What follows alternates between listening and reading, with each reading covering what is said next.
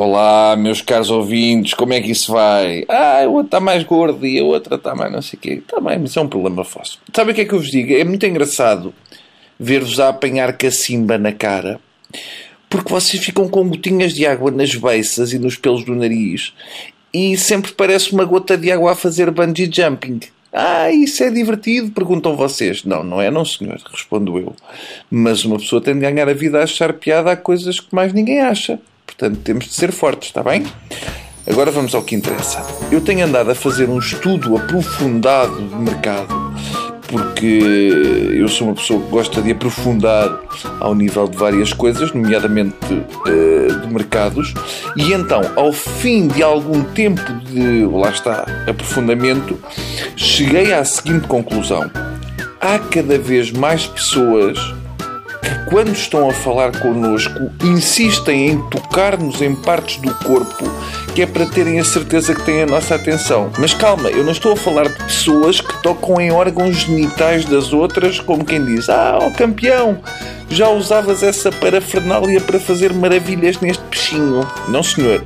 Eu estou a falar de pessoas que, enquanto conversam connosco sobre um tema qualquer, vão dando encontrões e toquezinhos na nossa pessoa que é para terem a certeza que nós só lhe damos atenção a ela. É como se achassem que temos pouca rede e estão sempre a certificar-se que ainda temos uma barrinha. Há várias práticas diferentes desta modalidade.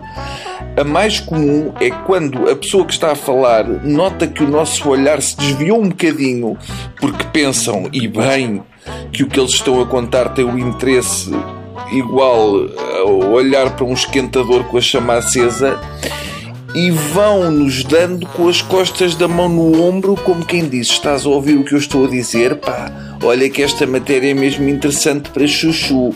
Esta é particularmente irritante. Também podem fazer isso na barriga. Há uns que fazem na barriga, dão um toquezinho com os nós dos dedos o que não só é desagradável, como faz com que tenhamos gases. Mas isso já é outra conversa. Outra que também pode tirar uma pessoa do sério com alguma facilidade é quando põe o braço à nossa volta e dão-nos pancadas no ombro, como quem diz: Ah, este Joninhas é o maior.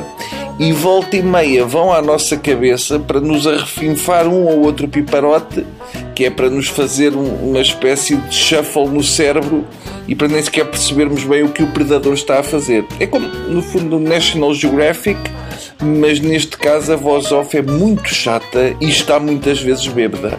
Agora, a técnica que para mim se encontra no pódio do chamamento parvo de atenção é quando o interlocutor mais ansioso faz uma pequena pinça com os dedos, ou seja, com o indicador e com o pulgar, e vai-nos dando beliscadelas no cotovelo.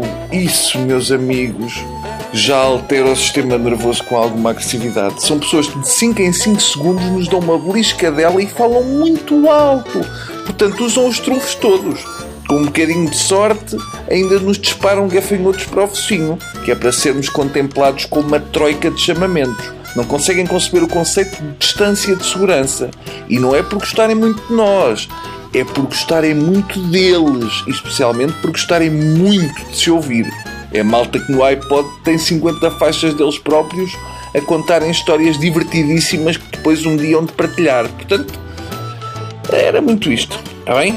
Também não vos quero amassar muito mais, até porque tenho uma galinha viva num tacho que aqui o menino, quando come canja, é a bossa. Adeus.